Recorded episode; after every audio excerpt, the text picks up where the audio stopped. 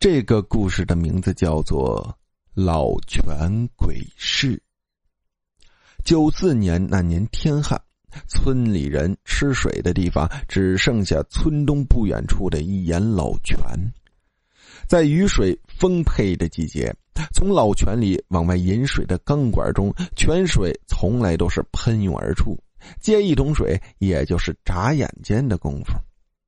但是那年的太阳像牛车轮子一样挂在天空，天天暴晒，一个月一滴雨都没下，老泉水逐渐变得细小，到后来只有拇指粗细那么一股，不紧不慢的从镶嵌在石壁里的钢管中缓缓流出来。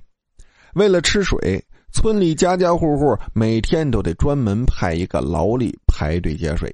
费时费力费神，有时候为了我先你后的问题，婆娘女子还免不了拌几句嘴。要想不这么费心排队，也不是不可以。半夜三更的老泉边，一般都不会有人接水，这是因为村里人家本来就不多。白天排队取水虽然麻烦，但是一天下来，只要来泉边的人都能接那么几桶，节约点人和牲口。都够吃了。除此之外，还有一个村里人都不愿意说出口的原因，那就是这老泉边上很邪乎，有不少让人毛骨悚然的传说。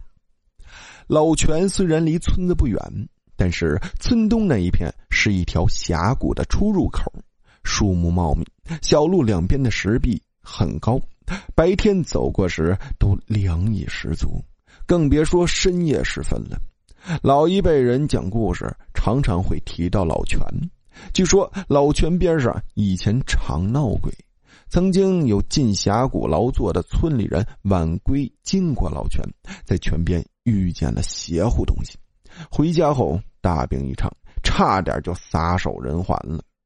所以呢，一般人家都会白天的时候打发一个人去接水。晚上能绕就绕，能躲就躲，谁也不愿意去老泉那边。村里有个外来户，姓朱，人称老朱，四十多岁的年纪还是光棍一条。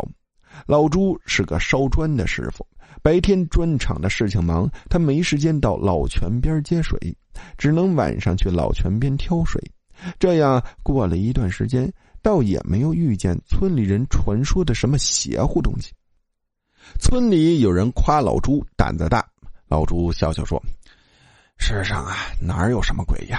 鬼都是人编出来吓唬胆小的人的。”村里人佩服他，但是却没有人敢像他一样入夜后去泉边接水。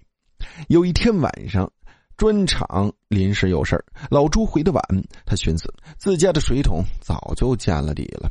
要是晚上不去老泉边担水，第二天喝茶洗漱的水都没有了。但要是这时候去担水吧，通往老泉的路漆黑一片，来来往往担水的人，水桶里洒出来的水能把路面弄得很泥泞。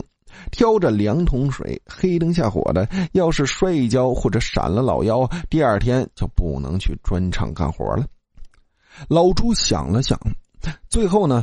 把砖厂里那一头驮煤的大骡子牵了出来，他打算让骡子去驮水。砖厂的那一头大骡子高大健壮，皮毛油亮光滑，驮两筐子煤轻轻松松的，驮两桶水那肯定不算什么呀。再说第二天上工的时候，他顺路把骡子牵到矿场就是了，不会耽误矿长什么事情。就这样。老朱牵着骡子回家取了桶，又给骡子上披上了驮水用的背架，一路就牵着骡子朝老泉边走去。这时候夜已经深了，老朱模模糊糊，刚能看清楚路，他深一脚浅一脚的走在前面，骡子走在他后面。快到老泉边的时候，从峡谷里吹出来的夜风让他全身都起鸡皮疙瘩。眼看就要到老泉边上了，老朱突然觉得自己牵着骡子的缰绳一紧，他用力扯了扯，那缰绳还是紧绷绷的。老朱回头一看，只见骡子歪着脑袋扯着缰绳，站在原地一动不动，两只尖尖的耳朵警觉的竖立了起来。老朱觉得奇怪，这畜生这是怎么了？马上就要到泉边了，却偷懒耍滑不走了。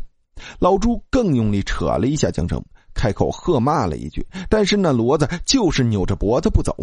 老朱在砖厂累了一天了，骡子这时候不听话，他心里冒火，于是，一只手捏着缰绳，一只手就去取搭在骡子背上的皮鞭。老朱拿到皮鞭，正想给骡子背上来一下，但他举着鞭子的手却停在了半空。他忽然觉得骡子有点不对劲，这么大的一个牲口背上就驮了两只空桶，他的四条腿竟然不停的颤抖。老朱再回头一看，只见这骡子脖子上的鬓毛一根根竖了起来，他两只圆溜溜的眼睛盯着老泉的方向看，一动也不动。老朱下意识的也朝老泉的方向看了一眼，只见老泉的石壁下站着一个黑乎乎的人影，这人头发披散在肩上，貌似是个女人，但是却看不清她的脸。这女人脚下没有桶，她也不像是来接水的人，只是在老泉边站着。老泉水从石壁上的钢管中流下来。穿过她那漆黑一片的身体，再流入石壁下的水潭中，发出叮叮咚咚的声音，更显得周围十二分的寂静。突然间，老朱就觉得一股寒意从脊背后直窜了上来，他汗毛竖立，头皮莫名其妙一阵发炸。来不及多想，老朱一纵身就跳上骡子的背，骡子一个转身，发狂一样就朝着村外方向跑去。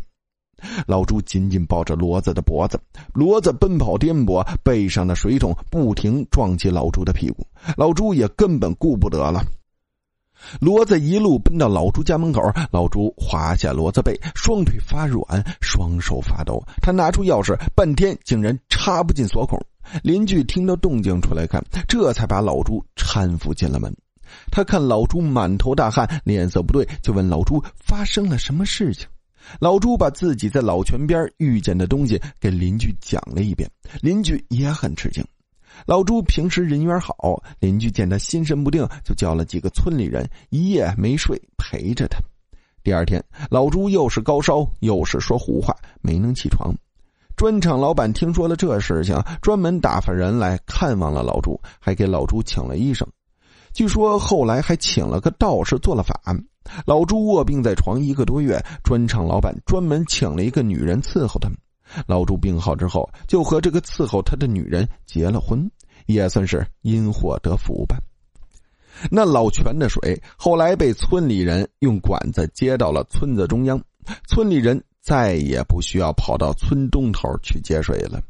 关于老泉的诡异故事，也就渐渐成为村里人茶余饭后的笑谈了。故事到这里呢，就结束了。感谢大家的收听。